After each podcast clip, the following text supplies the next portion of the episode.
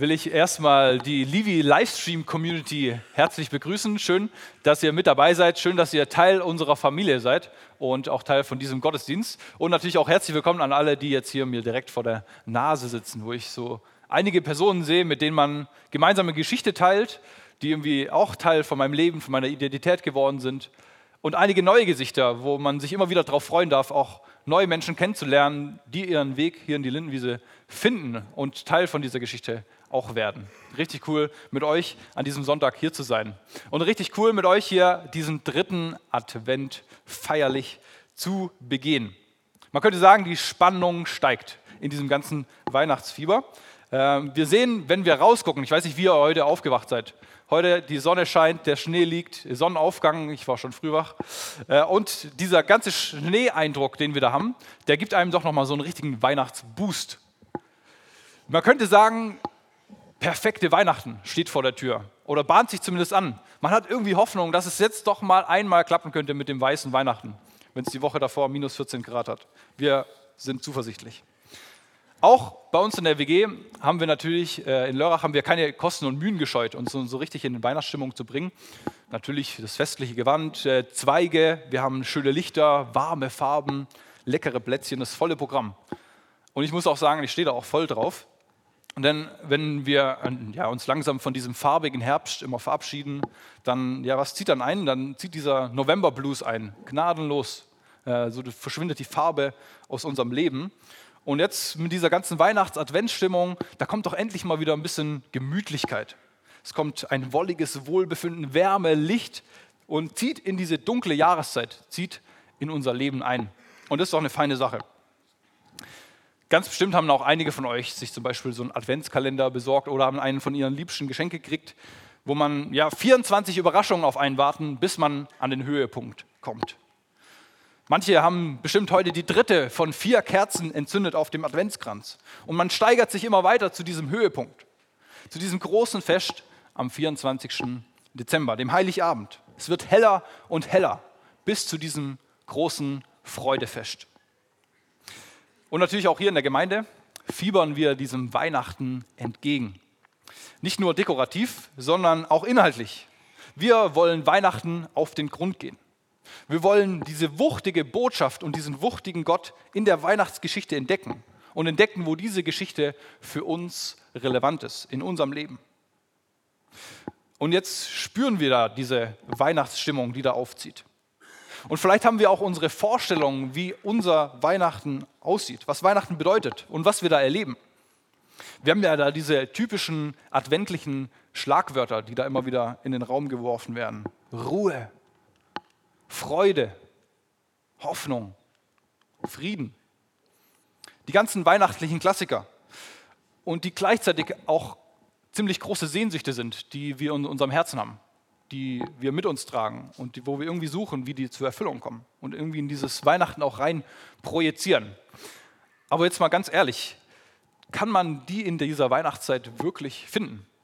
Oder ist das nicht mehr so eine schwärmerische Weihnachtsromantik, christliche Augenwäscherei oder frommes Wunschdenken, dass wir die in dieser Weihnachtszeit finden? Ich denke, das ist ein guter Grund, dem auf den Grund zu gehen und heute auf eine Entdeckungsreise zu gehen. Ich habe äh, den Fokus heute, will ich auf die Freude legen, die Weihnachtsfreude. Die soll heute im Rampenlicht stehen äh, und wir wollen das zusammen angucken. Und ich habe euch auch direkt die These des Tages mitgebracht. Die These des Tages, dass ich denke, dass so wie wir unsere Wohnungen dekorativ derzeit wieder erleuchten, hat die adventliche Freude das enorme Potenzial, auch Licht in unser Leben zu bringen. Und wenn wir diese Perspektive haben, dann wollen wir uns das doch heute nicht entgehen lassen, was da auf uns wartet. Ich denke, das mit der Freude, das ist ein super relevantes Thema. Denn diese Sehnsucht nach Freude, die ist doch riesengroß. Das Streben nach Glück, nach Leichtigkeit, nach Freude, nach, nach all dem, was das Leben schön macht, das ist doch voll Teil von unserer Lebenswirklichkeit, von unserem, so ein tiefer Wunsch, der in uns drin ist. Und wie wir unser Leben gestalten wollen, dass wir das irgendwie in unserem Leben finden und das Realität wird. Freude. Und gleichzeitig ist es ja überhaupt nicht so, dass das immer so wirklich Teil auch von unserer Lebensrealität ist. Es bleibt irgendwie oft ein Wunsch, aber ist das auch Realität?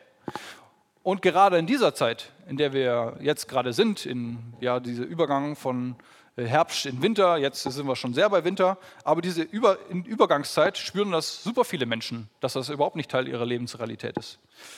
Wir haben gerade im Herbst und im Winter, dass viele Menschen nicht nur unter einer Erkältung leiden, die ja auch gerade rumgeht, sondern auch oft mit ernsthaften seelischen Herausforderungen und Problemen kämpfen. Man nennt das ja eben diesen, diesen Herbst, diesen Winterblues, der da die Runde macht und der uns irgendwie da auch bewegt. Wo Menschen spüren, hey, da ist irgendwas nicht mehr im Gleichgewicht. Unser Körper ist nicht mehr im Gleichgewicht. Und das ja auch irgendwie Sinn macht, wo unser Körper ja wesentlich irgendwie von, auch von Licht beeinflusst und gesteuert ist. Wo dieses Licht äh, unsere innere Uhr einstellt, mit der wir unterwegs sind. Wird über den Lichteinfall reguliert, der uns dann steuert, wann wir sagen, ja, da sollen wir müde werden und da sollen wir wach werden. Und diese Hauptursache für diesen Blues, den wir da erleben, ist also dieser Lichtmangel der unser Körper in ein Ungleichgewicht bringt, ähm, wo ja unsere Augen weniger Licht empfangen und, und das unserem Gehirn signalisiert, ja, jetzt ist es Zeit zum Runterfahren, wenn es dunkel wird. Es wird Melatonin ausgeschüttet, produziert und das macht uns dann müde und unsere Stimmung äh, geht den Bach runter. Oder wir kommen in so einen Schläfer-Dämmer-Modus, in den wir dann kommen. Müde, schlapp, antriebsarm, depressive Verstimmung, Einsamkeit, Lustlosigkeit. Findest du dich darin wieder? Frohe Weihnachten. Ist es nicht krass, dass in dieser Weihnachtszeit diese Spannung, in der wir leben, so krass spüren? Diese Spannung von Wunsch und Wirklichkeit. Und da ist diese Weihnachtszeit doch irgendwie paradox. Wir fiebern mit diesem Weihnachtsfest, fiebern wir irgendwie hin. Wir sehen das als das Fest der Liebe, des Lichts, das Fest der Hoffnung, der Wärme, Geborgenheit, Gemeinschaft, so viele schöne Sachen. Aber dann erleben wir Lustlosigkeit, Müdigkeit, Weihnachtsstress, Dunkelheit. Wir fühlen uns einsam, wir fühlen uns betrübt. Und wenn wir dann auch noch an dieses traumhafte Weihnachten denken, wird uns eigentlich nur bewusst, dass das eigentlich gar nicht Teil von unserer Lebensrealität ist. So wäre so nice to have, aber ich habe es halt nicht. Und das macht uns dann, äh, zieht uns noch mehr runter. Paradox, diese Weihnachtszeit. Aber wie gehen wir jetzt damit um? Wie, was hilft uns hier weiter? Und wie kommen wir jetzt zu dieser weihnachtlichen Freude, die wir ja echt gut gebrauchen können in dieser Zeit? Ich könnte dir sagen, ja, hey, ja, freu dich doch mal. Hey, ist doch Weihnachten. Guck doch mal in den Schnee raus, freu dich doch einfach mal. Aber bei den meisten Leuten würde es wahrscheinlich eher als so ein billiger Ratschlag rüberkommen, wo nicht viel dahinter steht. Sowas wie, ja, streng dich doch mal an. Oder ist doch nicht so schlimm. Solche Sätze, die wir manchmal hören und eigentlich äh, kann man sich die auch sparen.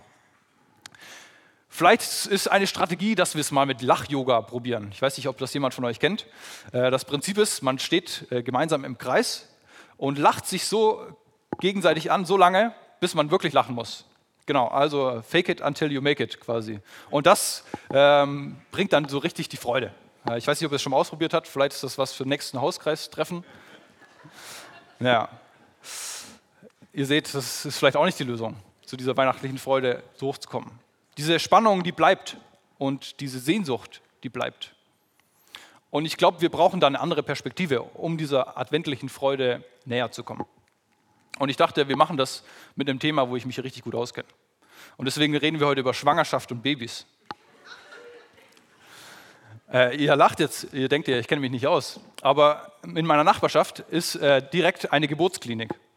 Und deswegen ist der halbe Landkreis Lörrach äh, ist quasi in meiner Nachbarschaft ist er zur Welt gekommen. Und da kriegt man auch so einiges mit. Man hat schon einige Geburten jetzt eben miterlebt und man kann so die Schreifrequenzen langsam so gut einordnen, um was es da jetzt gerade geht und was da gerade passiert. Ähm, von dem her, ich kenne mich wirklich aus. Jetzt könnte man sagen, schwangere Bäuche, hüpfende Babys, habt das irgendwas mit Weihnachten zu tun? Und ich würde sagen, ja, und es hat so indirekt was mit Weihnachten zu tun. Wir sehen nämlich in einer Geschichte, wo Maria ihre Verwandtin Elisabeth besucht. Es war eine, einige Monate vor dem wirklichen ersten Weihnachtsfest. Und diese Frauen, diese zwei Frauen, Maria und Elisabeth, die haben einiges gemeinsam. Erstens, äh, es ist Verwandtschaft. Sie gehören in die gleiche Sippe. Sie sind verwandt und sehen sich auch deswegen, haben einen Bezug zueinander. Zweitens, ihre Rundungen, die sie in dem Moment miteinander teilen. Sie sind beide zeitgleich schwanger. Drittens, die Umstände ihrer Schwangerschaft ist eine wundersame Sache. Wir haben Elisabeth, die die ganze Zeit ihres Lebens eigentlich als unfruchtbar gilt und darunter leidet und plötzlich dann doch auf wundersame Weise ähm, schwanger wird und diese Verheißung, die Gott ihr gibt, wahr wird. Ähm, in einem hohen Alter, wo man eigentlich nicht mehr damit rechnet. Und wir haben Maria, die, ja, wie das uns berichtet ist, auf genauso wundersame Art und Weise schwanger wird. Aber im Gegensatz dazu im zarten Teenie-Alter. Zwei wundersame Schwangerschaften, die da zusammenkommen. Die vierte Gemeinsamkeit, die ist vielleicht ein bisschen trivial, aber die Namen ihrer Jungs, mit denen sie schwanger sind, beginnen beide mit J. Wir haben einmal Jesus und wir haben einmal Johannes, der später Johannes der Täufer genannt wird. Aber fünftens, viel wichtiger würde man vielleicht sagen, dass diese Kinder der beiden Frauen in der Geschichte Gottes mit den Menschen eine nicht gerade geringe Rolle spielen. Ich habe euch den Text von der Geschichte mitgebracht und den lesen wir einfach mal zusammen. Nicht lange danach machte sich Maria auf den Weg ins Bergland von Juda. So schnell sie konnte, ging sie in die Stadt, in der Zacharias wohnte. Sie betrat sein Haus und begrüßte Elisabeth. Als Elisabeth den Gruß Marias hörte, hüpfte das Kind in ihrem Leib. Und da wurde Elisabeth mit dem Heiligen Geist erfüllt und rief laut, du bist die gesegnetste aller Frauen und gesegnet ist das Kind in deinem Leib. Doch wer bin ich, dass die Mutter meines Herrn zu mir kommt? In dem Augenblick, als ich deinen Gruß hörte, hüpfte das Kind vor Freude in meinem Leib. Glücklich bist du zu preisen, weil du geglaubt hast, was der Herr dir sagen ließ, wird sich erfüllen. Zunächst einmal ist diese Geschichte eigentlich gar nicht so verwunderlich. Wie gesagt, ich kenne mich hier aus, aber nicht nur aus meiner Erfahrung, sondern ich habe natürlich auch äh, zahlreiche Experten nochmal interviewt und befragt, wie das jetzt ähm, das aussieht mit dieser Kinderakrobatik, von der wir hier lesen. Ich habe Betroffene gefragt, wie sie das erlebt haben und habe da sehr unterschiedliche Antworten gekriegt, was jetzt diesen Aktivitätsgrad und den Bewegungsradius von solchen Kindern angeht. Wir haben da von ja, das reicht von so einer sanften Kontaktaufnahme bis zu einem richtigen Zirkus und Rambazamba, was da passiert. Da haben wir die ganze Bandbreite und das erleben Menschen ganz unterschiedlich. Was auf jeden Fall so ist, Kinder bewegen sich und das äh, kann schon mal vorkommen und kommt auch regelmäßig vor. Zum Beispiel, wenn sie die Stimme von ihrer Mutter hören oder von anderen Personen, ähm, auf die sie irgendwie so eine Resonanz haben. Und da kann es jetzt in der Geschichte ja durchaus sein, wenn wir lesen, dass jetzt Elisabeth in einer Stadt im Gebirge wohnt dermaßen auf einsamen Posten war, dass sie sich ganz, nur sel ganz selten auf andere Menschen getroffen hat. Und wenn dann eben jetzt mal unerwartet endlich mal Besuch gibt, dass dann schon mal sein kann, dass das Kind auch mal ins Hüpfen kommt und sich vor Freude hüpft. Endlich ist mal was los, draußen ist was los und das bringt mich in Bewegung. Allerdings wäre diese rationale äh, Erklärung vielleicht auch, trifft es nicht ganz, um was es in dieser Geschichte geht. Denn ja, klar, Kinder bewegen sich normalerweise immer im Mutterleib, und sie drehen sich auch mal, aber, aber hüpfen? Also Leute, stellt euch das mal kurz vor. Da ist dieses, dieses Kind im Bauch und das soll es da in der Gegend rumhüpfen. Also wo, wo ist der Platz zum Hüpfen? Wo, wie soll das funktionieren? Ich denke, dass wie der Evangelist Lukas das in der Geschichte beschreibt, das mit dem hüpfenden Kind da mehr sagen will, als dass sich das Kind nur als aus, aufgrund äußerer Reize irgendwie bewegt und halt in Bewegung ist. Die Elisabeth, die weiß gleich, um was es hier geht und kann das gut deuten. Als ich die Stimme deines Grußes hörte, hüpfte das Kind vor Freude in meinem Leib. Diese werdende Mutter, die spürt, was es, um was es geht, die gibt dem Geschehen eine Deutung. Und diese, diese Deutung, die sie da gibt, die lässt die, die Weihnachtsglocken auch schon mal vor der Geburt Jesu etwas läuten. Wir haben einige Monate später, wird äh, ein Botschafter Gottes, ein Engel, sagen, ich verkündige euch große Freude, die allem Volk widerfahren ist, denn euch ist heute der Retter geboren, welcher ist Christus. Die Geburt Jesu also hat mit großer Freude zu tun. Und da ist es doch klar, dass dieses Ungeborene auch schon mal im Bauch ihrer Mutter vor Freude hüpfen kann. Wenn zwar nicht in der Krippe, aber im Nachbarschaftsbauch der Retter liegt. Also sehen wir in dieser Rede von diesem pränatal hüpfenden Johannes, hat es mit Weihnachtsfreude zu tun. Und um die nicht irgendwie zu verniedlichen und zu verkitschen und die jetzt nicht auf irgendwie so ein kleines, niedliches, süßes Baby zu reduzieren, ist es ganz wertvoll, sich nochmal mit dieser, mit dieser Botschaft des Engels nochmal kurz vor Augen zu führen. Große Freude. Der Retter ist geboren. Er ist Christus. Große Freude. Verbunden mit großen Worten. Denn in Weihnachten geht es eben um Großes und nicht nur um den Kleinen.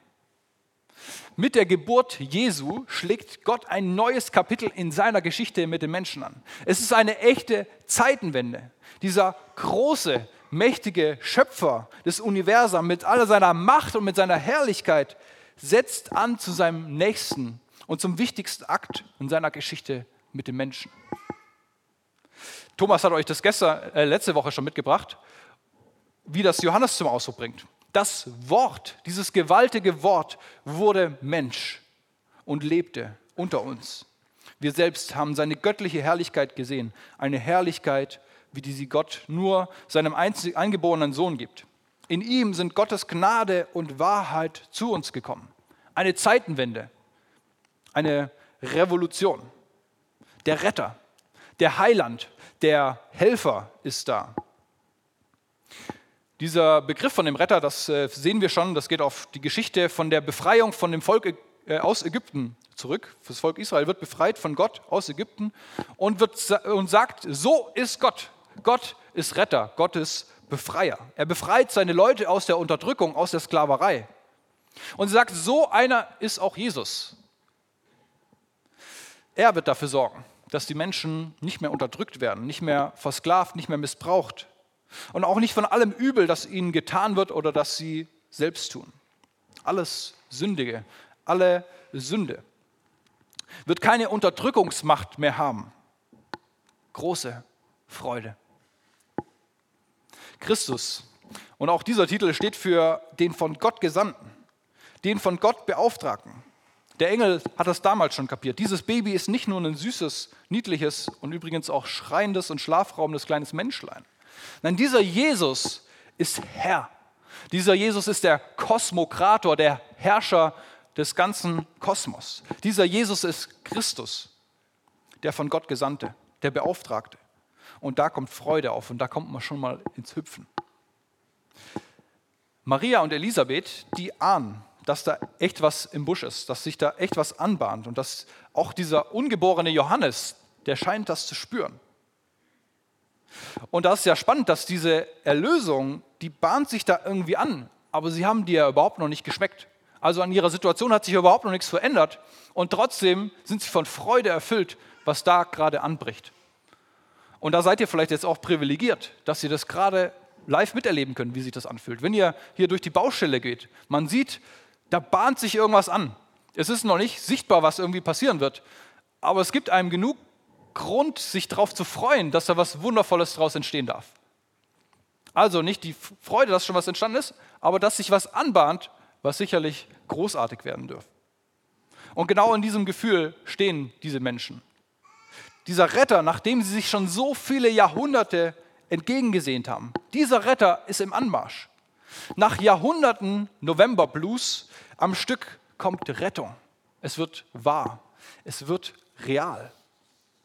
Und wir sehen, dass das eine richtige Freudenwelle auslöst, dieses Ereignis, und dass sich das eben anbahnt. Wir sehen Maria, die später dieses Loblied singt, meine Seele erhebt den Herrn und mein Geist freut sich über Gott, meinem Retter. Wir sehen die Geschichte mit den Hirten, wo der Engel ihnen sagt, fürchtet euch nicht, siehe, ich verkündige euch große Freude, die allem Volk widerfahren ist. Denn euch ist heute der Heiland geboren, welcher ist Christus, der Herr, in der Stadt Davids. Wir lesen von den Weisen, die anhand von der Sternenkonstellation spüren, hey, da bahnt sich was an. Das ist eine, eine Zeitenwende, die da kommt. Etwas völlig Neues passiert. Es ist etwas Wuchtiges passiert in dieser Weltgeschichte. Und sie wollen dabei sein. Sie nehmen die Reise auf sich, reisen hier einmal durch die Wüste mit ihren Kamelen oder was auch immer, um das nicht zu verpassen, was da passiert. Um diesen Menschen, diesen neuen König kennenzulernen. Wir lesen von einem Mann namens Simeon, der ja, diese Verheißung in seinem Leben hat, dass er den Messias, diesen Christus, noch sehen wird. Und sein ganzes Leben wartet er nur darauf, dass das wahr wird und dass er den sehen darf. Und dann begegnet er dann diesem Jesus im Tempel. Und er kann beten, Herr, nun lässt du deinen Diener in Frieden fahren, wie du gesagt hast. Denn meine Augen haben deinen Heiland gesehen. Das Heil, das du bereitet hast vor allen Völkern. Ein Licht zur Erleuchtung der Heiden und zum Preise deines Volkes Israel. Und wir haben zum Beispiel Zacharias, den Vater von Johannes dem Täufer, der dann zur Geburt von Johannes ähm, auch vor Freude schwelgt. Gelobt sei der Gott, der Gott Israels, denn er hat besucht und erlöst sein Volk. Einen mächtigen Retter hat er uns gesandt, wie er es vor langer Zeit durch seine heiligen Propheten besprochen hat. Und dieser Zacharias, der gibt uns dann noch einen weiteren Vorausblick, ja, was sich da gerade Gewaltiges anbahnt und was Johannes und Jesus, diese zwei Babys, damit zu tun haben. Er sagt, denn du, mein Kind, wirst Prophet des Allerhöchsten genannt werden, weil du den Herr, dem Herrn den Weg ebnen wirst.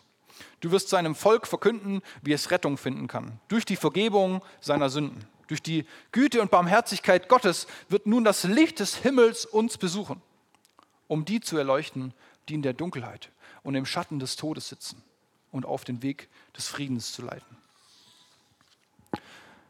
Schon bevor Johannes und Jesus geboren sind, bahnt sich diese Freude ihren Weg. Aber eben Freude über was? Wir haben Johannes. Johannes, das bedeutet, Gott ist gnädig. Und wir haben Jesus, das bedeutet, Gott rettet. Rettung aus Gnade. Gott rettet gnädig. Und das ist die Essenz unserer Freudenbotschaft. Das ist die Kern der Weihnachtsfreude. Sodass wir diesen Punkt machen können, dass es all, wenn wir all diese Menschen angucken, wird uns klar, dass Jesus als den Retter zu erkennen, bringt adventliche Freude. Jesus als den Retter zu erkennen, das bringt adventliche Freude. Wir sehen, dass dieses Baby im Mutterleib Johannes erkennt das Baby Jesus und hüpft freudig. Die Mutter Elisabeth erkennt genauso die Bedeutung dieses Babys und nennt Maria die Mutter meines Herrn. Schon vor seiner Geburt erkennt sie Jesus als Herrn. Ich denke, wer Jesus erkennt, der erkennt Gott. Und das Spannende an dieser Geschichte ist, dass wir von einem Baby erfahren, das eine Gotteserkenntnis Monate vor seiner Geburt hat. Das bedeutet eine Gotteserkenntnis ohne ein Theologiestudium. Gotteserkenntnis ohne Religionsunterricht, ohne Eltern, die einem das irgendwie nahegebracht haben, ohne Vorkenntnisse. Völlig unkompliziert.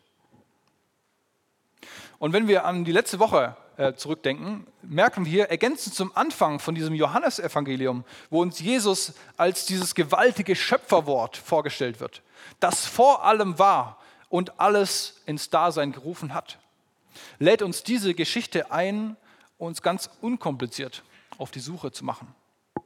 Wer dieser Jesus ist, wer ist dieser Retter und was hat er mit mir zu tun? Diese ganze Geschichte, die weist uns darauf hin, hey, dieser Jesus ist einzigartig. Hier passiert was Besonderes, hier passiert was Wuchtiges. Und hey, es geht um diesen Jesus. Merkt euch den, habt den im Blick. Man fragt sich immer noch, wer ist dieser Jesus? Und was macht ihn zu diesem Retter? Wer ist unser Retter? Ich habe mal versucht, das mit einer Sammlung auf den Punkt zu bringen, die im Laufe von dem Leben von Jesus äh, sichtbar wird, wo er immer wieder selber offenbart und erkennen lässt, wer er ist und warum er so eine Relevanz für uns hat oder andere Menschen das über ihn erkennen. Jesus ist Retter, weil er uns ewiges Leben schenkt. Er sagt, ich bin der Weg, die Wahrheit und das Leben. Und niemand kommt zum Vater als durch mich. Jesus schenkt ewiges Leben. Jesus ist Retter, weil er lebendige Hoffnung schenkt. Jesus spricht, ich bin die Auferstehung und das Leben. Wer an mich glaubt, der wird leben, auch wenn er stirbt. Jesus, lebendige Hoffnung. Jesus ist Retter, weil er für unser Leben sorgt. Er sagt, ich bin der gute Hirte. Der gute Hirte lässt sein Leben für die Schafe. Jesus sorgt für uns. Jesus ist Retter, weil er Licht in unsere Dunkelheit bringt. Er sagt, ich bin das Licht der Welt. Wer mir nachfolgt, wird nicht in der Finsternis bleiben, sondern wird das Licht des Lebens haben. Licht in unsere Dunkelheit. Jesus ist Retter, weil er uns erfülltes Leben gestaltet. Jesus spricht, ich bin das Brot des Lebens. Wer zu mir kommt, wird nicht hungern. Und wer an mich glaubt, wird nicht mehr dürsten. Jesus ist Retter, weil er Rettung schenkt aus Tod und Gericht. Ich bin die Tür. Und wer durch mich hineingeht, der wird gerettet werden. Jesus ist Retter, weil er Kreativität und Lebensqualität entfaltet. Ich bin der Weinstock und ihr seid die Reben. Wer in mir bleibt und ich in ihm, der bringt viel Frucht. Jesus ist Retter, weil er unser Herz zur Ruhe bringt. Kommt doch zu mir, die ihr mühselig und beladen seid. Ich will euch Ruhe geben für eure Seelen. Ich will euch erquicken. Das ist Jesus. Das ist Jesus und das ist der Grund, warum viele zum Jubelhüpfen kommen. Warum dieses Kind zum Jubelhüpfen kommt. Dieser Jesus. Und dieser Jesus, dieser Retter Jesus, bringt auch mich zum Jubeln, bringt mich zum Hüpfen. Was bewegt dieser Jesus in dir? Bringt dich das in diese hüpfende Freude? Was wir gesehen haben, wir haben echt reichlich Grund, uns von innen raus über diesen Retter zu freuen. Gleichzeitig erinnern wir uns aber auch an diese Spannung, die da bleibt in diesem Weihnachten. Und die möchte ich auch gar nicht irgendwie kleinreden. Diese weihnachtliche Spannung, dieser Unterschied zu dem, von dem Inneren zu dem Äußeren oder was auch immer, zu diesen äußeren Umständen, die bleibt.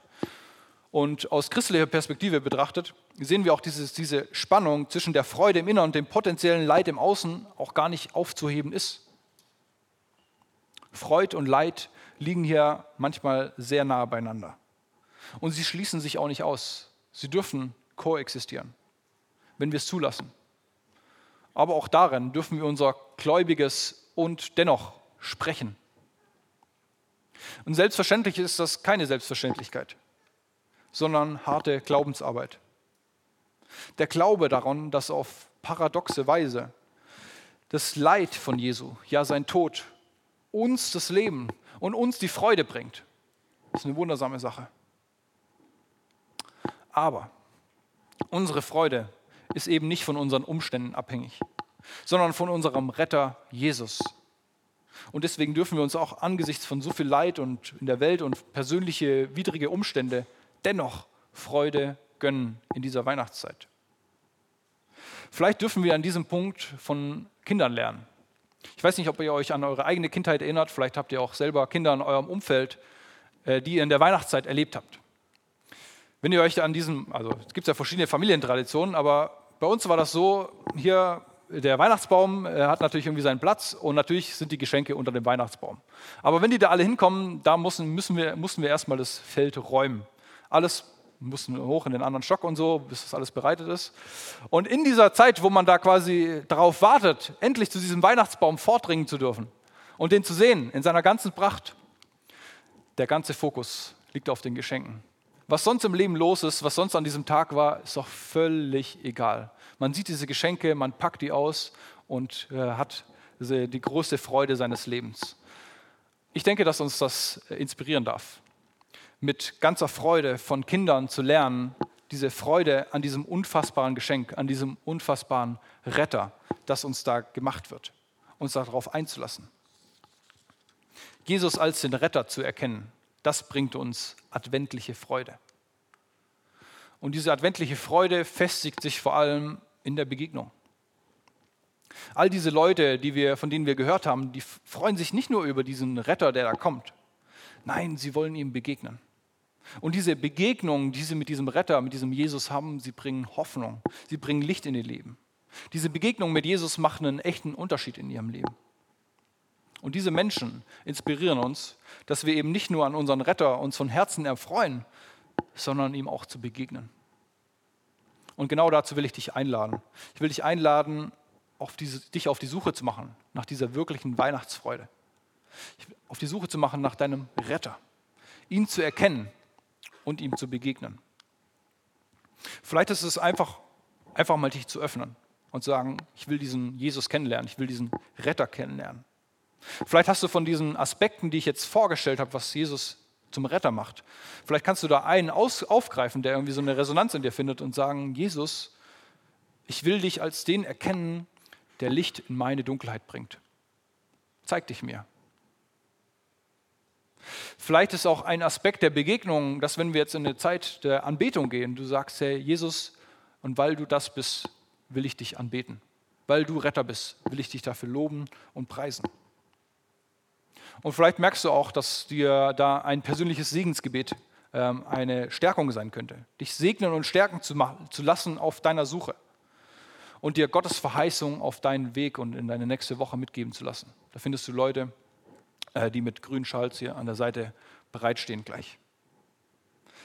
Wir wollen unserem Retter begegnen und diese adventliche Freude in der Begegnung festigen, sodass wir am Schluss sagen können, Gott nahe zu sein, ist mein Glück und meine Weihnachtsfreude. Amen.